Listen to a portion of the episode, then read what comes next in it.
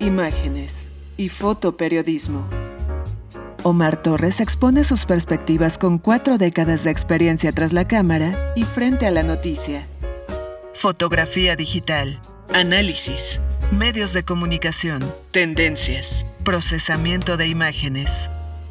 Un podcast solo en español. Bienvenidos. Hola a todos. Hoy hablaremos de todos los productos que tenemos a nuestro alcance en el mercado fotográfico. Desde hace tiempo, el mercado de equipo fotográfico se ha inundado de nuevas marcas, nuevas tendencias e innumerables opciones tanto de cámaras, tipo de sensores, lentes y equipo de iluminación. Esto ya se venía dando desde tiempo atrás con la aparición de los lentes prime de elevado costo, que luego pasaron a ser los más modestos lentes fijos. Vale preguntarse entonces por qué esta especie de tsunami de tanto y tan variado equipo cuando el mercado fotográfico en general y el fotoperiodismo en particular se viene reduciendo por cuestiones económicas conocidas por todos. Hoy hay cámaras de varios tipos de formato, opciones de video hasta de 8K, nuevos lentes, nuevos drones, diariamente aparecen marcas que o bien no se conocían o bien tenían antes baja reputación y que hoy están compitiendo con las marcas tradicionales japonesas a menores precios.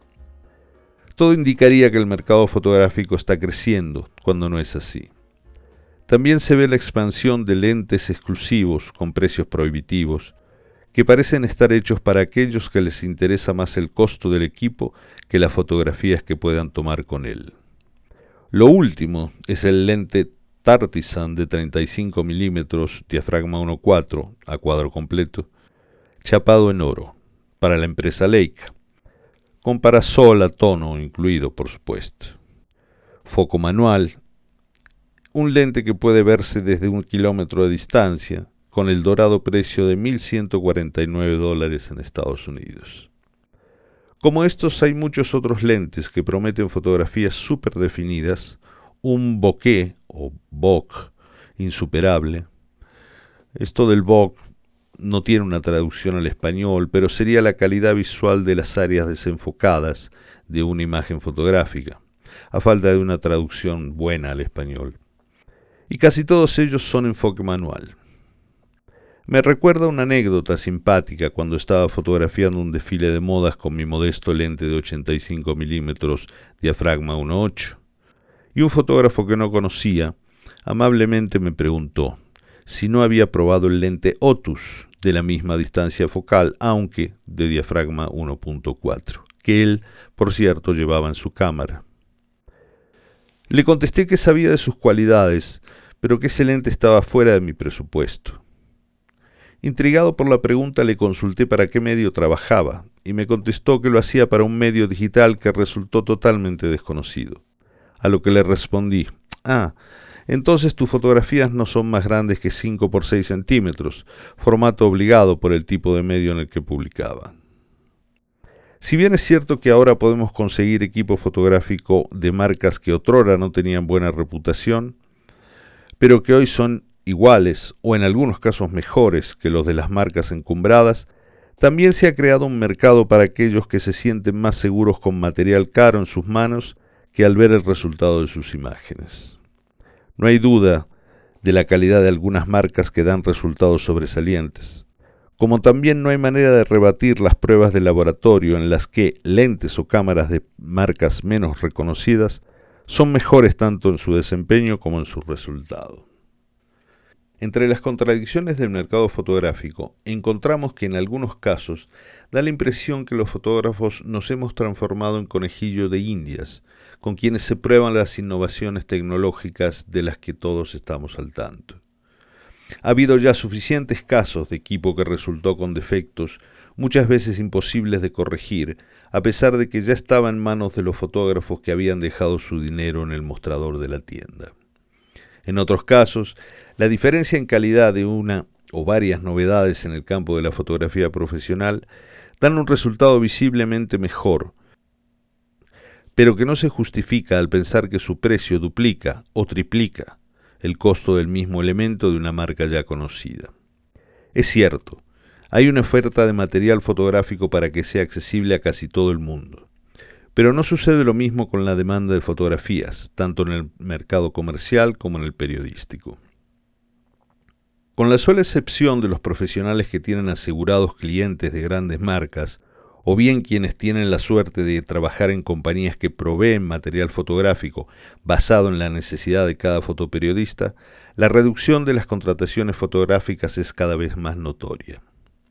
Al mismo tiempo, en muchos casos de realizaciones realmente creativas en las que se ve el ingenio y la capacidad de visualizar nuevas fronteras, en materia de imagen, el equipo utilizado no es precisamente el de última generación o de la más alta exclusividad. Esto nos demuestra que la falta de talento no puede suplirse con herramientas más costosas. Desde siempre se ha hablado de las teorías de la composición, hasta el día de hoy, el referente en materia de fotografías de paisaje sigue siendo Ansel Adams. En el terreno del fotoperiodismo podemos encontrar muchos referentes del pasado y naturalmente, y en todos los casos, no contaban con los avances tecnológicos que tenemos ahora. No hay duda que el contenido siempre es y será lo más valioso de una fotografía. Sin embargo, el advenimiento y masificación de la industria tecnológica ha inundado un mercado en el que la demanda de profesionales es cada vez más escasa.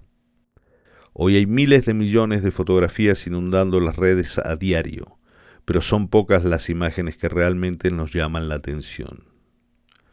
Nuestros archivos van cargados de toda la información necesaria para saber qué equipo se utilizó y de qué manera. Sin embargo, cuando una fotografía nos deja en actividad contemplativa, nos maravilla por su estética, o nos paraliza por su realismo, lo que nos une a ella es su composición, su sentido de oportunidad, la historia que cuenta.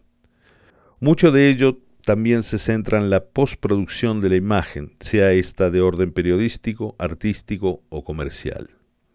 Lo que nos lleva a preguntarnos si es necesario equipo tan costoso cuando en la postproducción vamos a terminar deshaciendo lo que nuestra cámara o lente dan como resultado final a un precio muchas veces inaccesible. Vivimos en un mundo donde todo es cambiante, donde los hallazgos tecnológicos modifican nuestra dinámica día a día, pero algunas premisas son permanentes. Nada podríamos hacer si no recurrimos a nuestra imaginación. Poco podríamos progresar si no apelamos a nuestra creatividad, a nuestro sentido de honestidad con el público que ve nuestras imágenes. Siempre habrá momentos históricos para plasmar con nuestra cámara, sea por su belleza, por la información que nos nutre o por la creatividad que los fotoperiodistas ponemos en ellos. Nadie en este mundo se preguntará qué lente usamos, sino cuál fue nuestro objetivo como comunicadores para mantener a la gente informada, con honestidad y con la cuota de creatividad que podamos aportar en cada una de nuestras imágenes. Esto fue Imágenes y Fotoperiodismo. Muchas gracias por escucharnos. Siga a Omar Torres en Twitter, arroba Omar José 1985.